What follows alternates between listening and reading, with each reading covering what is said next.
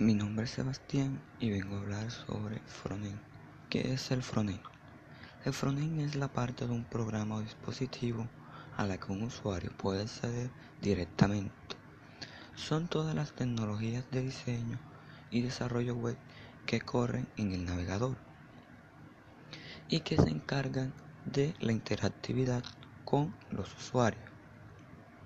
Un programador frontend debe saber el código HTML, CSS y JavaScript para poder usar algunos frameworks o librerías que expanden sus capacidades para crear cualquier tipo de interfase de usuario se utiliza el lenguaje JavaScript con que podemos utilizar React, Redux, Angular, Bootstrap, etc.